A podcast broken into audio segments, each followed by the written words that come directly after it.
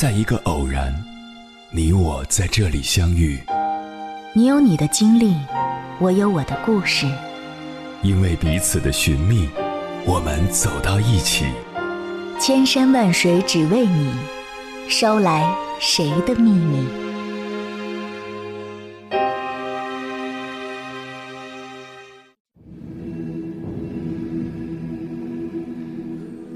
欢迎回来，各位夜行者。这里是正在直播的中国交通广播，千山万水只为你，深夜不孤单。我是迎波，绰号鸭先生。我要以黑夜为翅膀，带你在电波中自在飞翔。职场上遇到的人有很多，但真正认清一个人，知道这个人是不是可以成为朋友，还是需要通过时间的检验的。那么，有没有什么办法可以在短时间内认清一个人呢？我们不妨来借鉴一下古人的智慧。一指责观其所好，上班八小时以内，人们都戴着面具，衣冠楚楚，彬彬有礼；八小时以外，人们卸掉伪装，会回归真实的自己。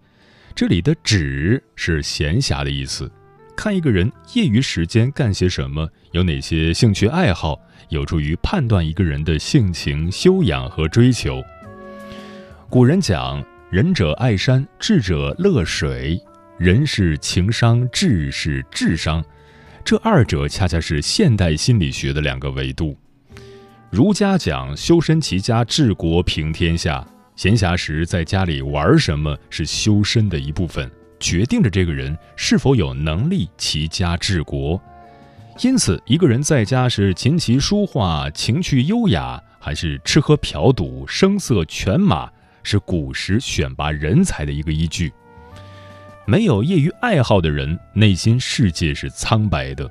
不同的兴趣爱好能反映人不同的精神追求。当今人们的选择更加丰富，有的人喜欢读书、看报、健身、郊游、逛博物馆；有的去学一门外语或学一门手艺；而有的人只会玩电子游戏、打麻将、吃吃喝喝。最终所属的阶层和境界肯定会有所区别。二通则观其所理，在职场上，下列一种情形，想必大家都并不陌生。原先脾气温和的某人，一经提拔，立马脾气暴涨，颐指气使，前后简直判若两人。一个人发达了，就是所谓的通。这时，他对旁人的态度变化很能看出这个人的本性。人在地位阶层比较低的时候，一般都比较谦逊温和，脾气都会隐藏起来，以维系和谐的人际关系。一旦地位提高了，责任必然增加，事情会多起来，人的心理负荷也随之增大，容易烦躁。另外，这时旁人的吹捧和奉承多起来。作为常人，对自己的认知往往是别人眼中的投射，就不容易把握。好听的话总是更入耳，听多了人就会逐渐膨胀起来。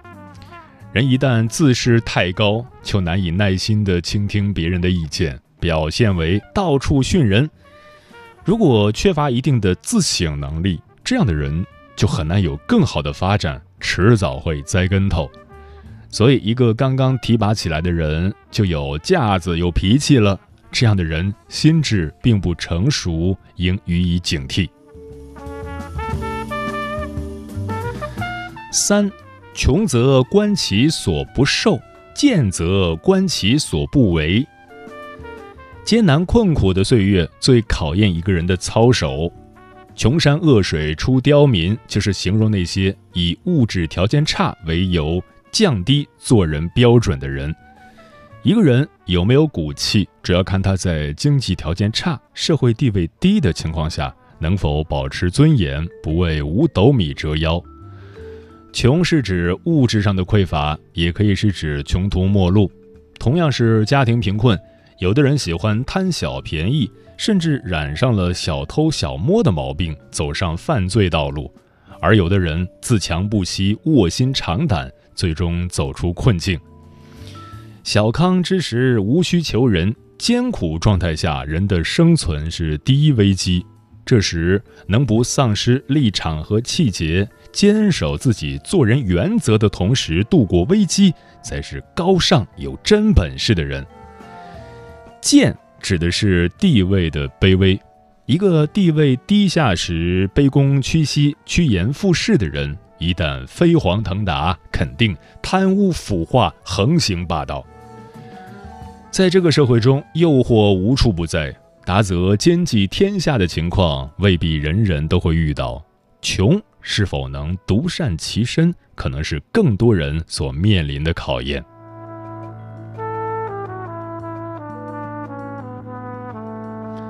四，富则观其所养。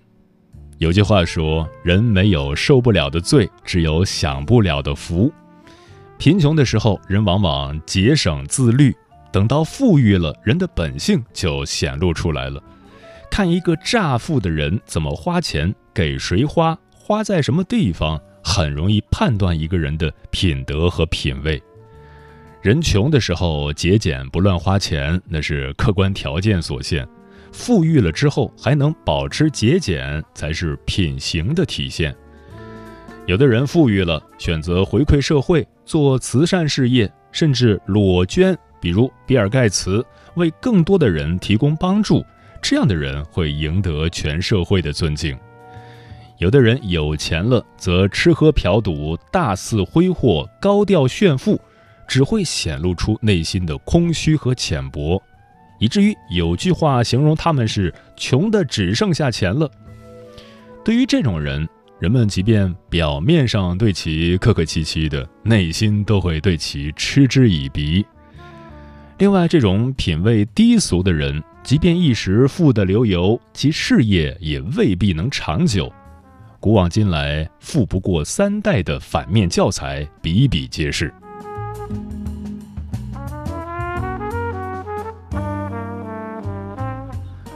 五，贵则观其所近，物以类聚，人以群分。一个人怎么样，有时看不清，这时可以看他平时都跟什么样的人在一起。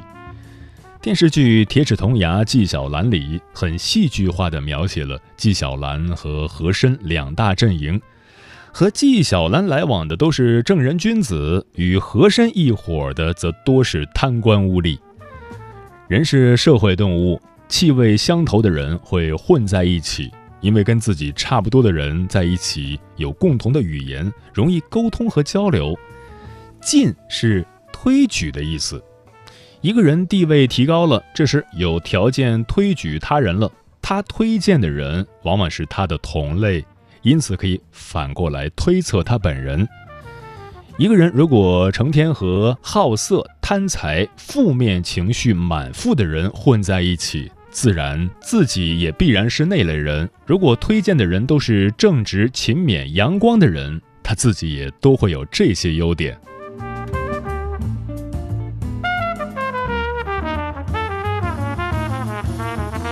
六，习则观其所言。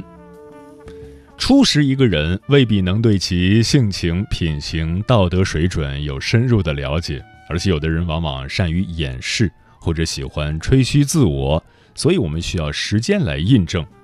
这里的“习”是熟悉的意思。随着时间的推移，人们彼此熟络了，防卫意识和戒备心会慢慢松懈，露出真实的一面。这时候再听听他说的，看看和以前说的是否一致，就能真正的了解这个人了。所以说，对人的考察不是一锤子买卖，需要一定的时间进行动态的观察。判断一个人是不是说谎，也可以用这个方法。等几个月再问同样的问题，看他怎么说。撒谎的人一般是记不住自己几个月之前所说的话的，只要前后不一，就可以知道这个人不诚实。聪明的人一般不会去骗人，因为圆谎很难。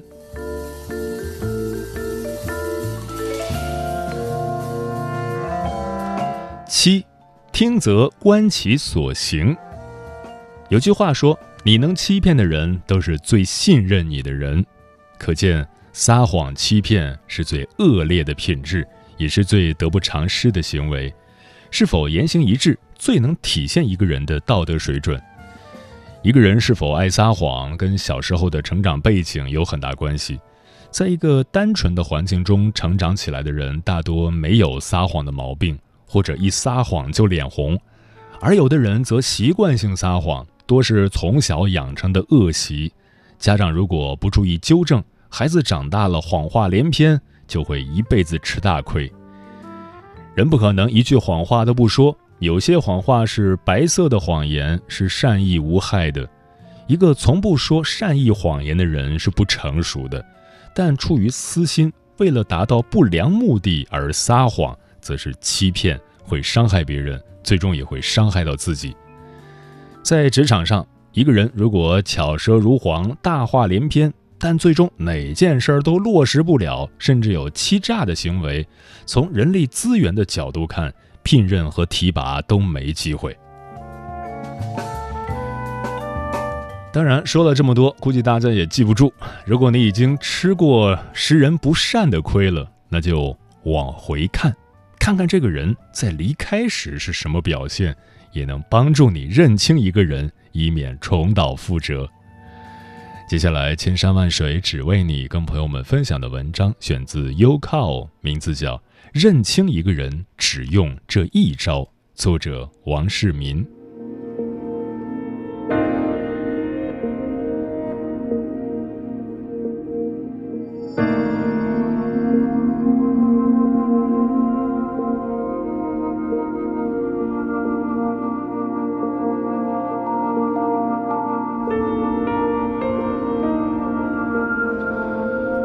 如果能认清一个人，就可以在与他交往时准确的定位彼此的关系，从而少走弯路，甚至少被坑。那怎样才能认清一个人呢？有人给的方法是算命，有人是用星座，有人是做性格测试，有人是依靠自己的识人能力。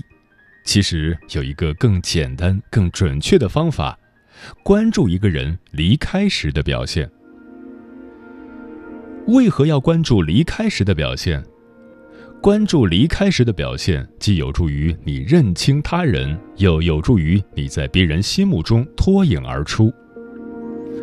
一有助于认清他人。我们之所以想看清一个人，本质上是为了预测这个人的行为。比如，我布置的事儿，他会不会认真去做？我落难时，他会不会帮我？等等。但在两个人相处的时候，因为利益交织，所有人都戴着面具，会刻意表现出别人想看到的行为举止。因此，在正常相处的场合，我们是很难看清一个人的。更何况，在绝大多数情境下，也没有必要去认清一个人。社会心理学经过大量的观察和实验，发现只要情境的影响足够强，几乎所有人都会表现出相同的行为。比如，在二战期间的德国，因为法西斯的洗脑，无论是平时脾气暴躁，还是温文尔雅的普通德国人，都可以端起枪屠杀无辜的犹太人。在互联网公司里，程序开发人员无论是真心热爱工作，还是仅以此谋生，都一定是九九六的工作模式。富在深山有远亲，穷居闹市无人问。是在所有国家和文化中都在不断上演的画面，因此，只要情境塑造的好，身处该情境中的人的行为表现就基本可以预测。从这个角度来说，认不认清一个人也没什么区别。但是，我们之所以需要朋友，更多是想在不可预见或不可控制的情境下能得到必要的帮助。这个时候。人的行为就不是由情境控制的了，而在于他本身的品性和内在的修养。而一个人离开时，因为刚刚脱离了所处的情境，卸下了追逐利益时的各种伪装，这时一个人的行为举止则会最大程度地体现出他的真实性情，也是你认清一个人的最好时机。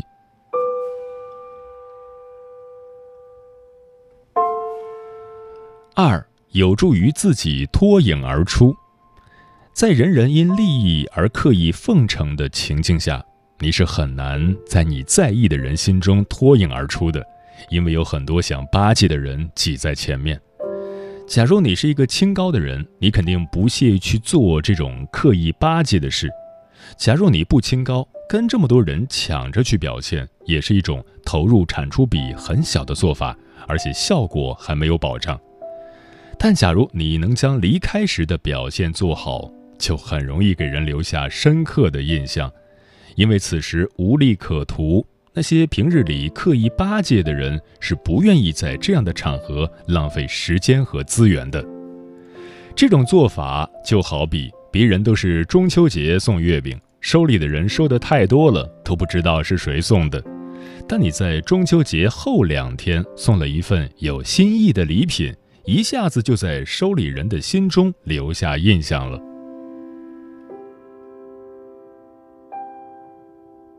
现在我们知道了，观察一个人离开时的表现更有助于认清一个人。但具体如何做呢？你可以分为两步来进行。第一步，观察他在三个典型离开情境下的表现。一、离职时的表现。如果你跟被观察对象是同事关系，就可以观察他离职前后的表现。不同的人在离职前后的表现会有着很大的差异。这会给你一个很好的观察机会。我曾经经历过两位同事的离职，但两位的表现截然不同。两位都是在公司工作了两年多，平时工作都挺认真的，跟大家的关系也都不错。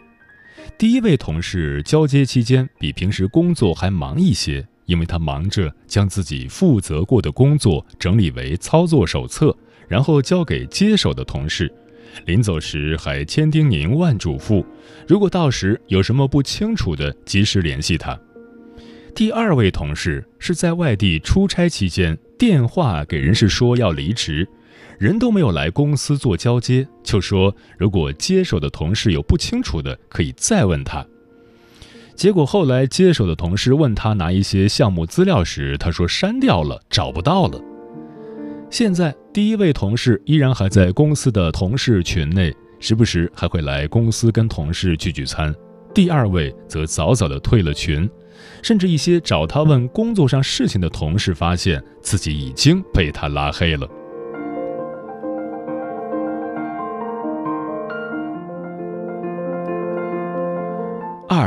合作结束时的表现。除了观察离职时的表现，你还可以观察一个人在各种合作关系结束时的表现。比如，房租到期后，你可以观察他是将房间打扫得干干净净，还是各种东西到处扔；或者在预计将来不会再有商业合作的前提下，你再找他，看他对你的态度是一如既往，还是因为没有利益交接了就对你爱理不理。三分手时的表现，这是一种比较特殊的情况。所谓分手见人品，是平平淡淡，或者自己黯然神伤，还是立马对对方恶语相向、恶意重伤，所代表的是人品的高下。通过对上面三类典型离开情境下的观察，相比你平时和对方的相处。更容易看清一个人的真实本性。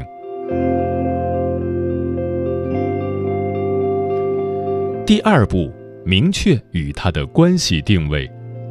认清一个人的真实本性后，不是让你不跟他交往，而是要确定好交往的关系定位。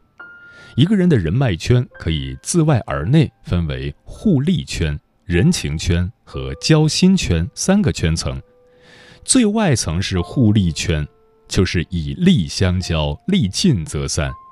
对于离职后、合作结束后、分手后大变脸的人，你就可以定位在这个圈层相交。中间一层是人情圈，相较互利圈简单的以利相交，它增加了不少人情内容。对于你尚未识别出本性的朋友，就可以先放在这个圈层里相交。最内一层是交心圈，这个圈层里的关系已经脱离了世俗的利益互换的范畴，它是价值观层面上的共鸣和相互认可。离职后、合作结束后、分手后一如既往的人，你就可以考虑在这个圈层与他们相交了。在我们观察别人离开时的表现时，一些值得深交的优秀人士，其实也在用同样的方法观察我们。那如何做才可以让自己在离开时表现得更优雅，更能赢得别人的信任呢？做到以下两点即可：一，做到以终为始。在离开时，要求自己做到以终为始，就可以保持离开前后表现的一致性。比如，你准备离职时，正好在负责一个项目，如果你要求自己做到以终为始，考虑这个项目如何收尾，那么你离职交接时，自然就会做更多的工作。这样就会给领导、同事、客户留下负责任的形象，赢得在他们心中与众不同的位置。我在前面提到的第一位离职的同事，他之所以在工作交接期间更忙碌，就是因为他的以终为始的态度。他这样做之后，也确实给我们留下了深刻的印象。以后如果有任何机会，我们自然也更愿意帮他或跟他合作。二做到不计较，我们种种不堪入目的表现，其背后的本质就是利益之争。比如排队时抢着插队，仪态尽失的疯狂抢购限量促销的商品，欠钱不还跟朋友反目，为了一次加薪的机会跟同事勾心斗角等等。人人都不喜欢被别人占便宜，但人人都喜欢占便宜，至少不反感。因此，如果你在利益面前能做到不计较，做事肯为对方考虑，那么就会有更多的人愿意跟你合作，你有贵人相助的概率就会更高。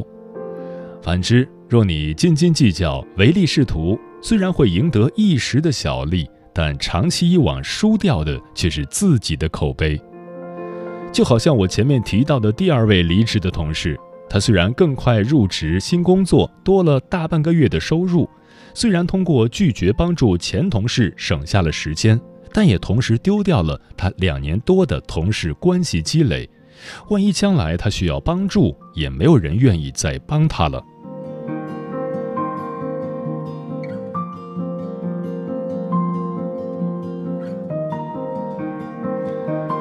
看清一个人很难。特别是在有利益交织的交往期间，几乎不可能看清一个人的本性。但一个人离开时的表现，却给了我们一个很好的观察别人和展现自己的机会。通过观察一个人在三种典型离开情境下的表现，我们更容易认清他的本质，从而确定跟他的关系定位。通过保持以终为始的态度，做到不计较。我们更可以在别人心中建立值得信任的印象，从而为自己赢得更多的人生机会。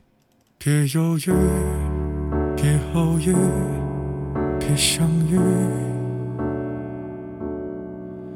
别一个人去看喜剧，别继续，别比喻。别治愈，别让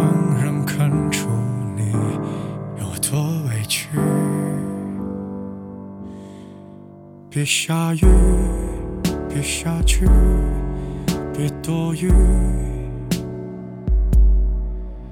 别以为他还会为你淋雨。别几句。就离去，别离去，别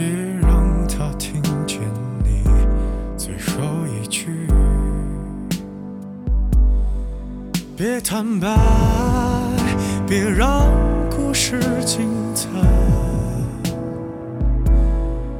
别不安只是还有习惯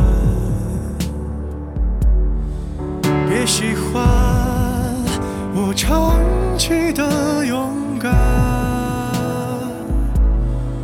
别揭穿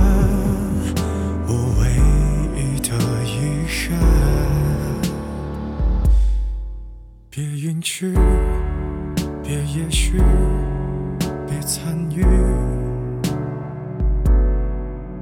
别自己和自己过不去。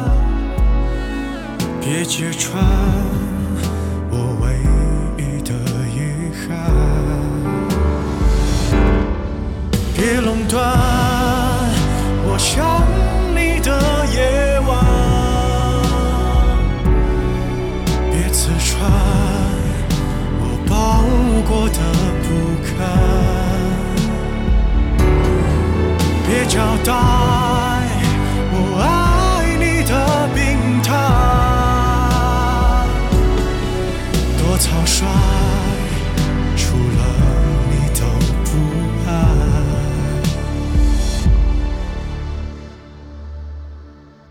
别犹豫别偶遇别相遇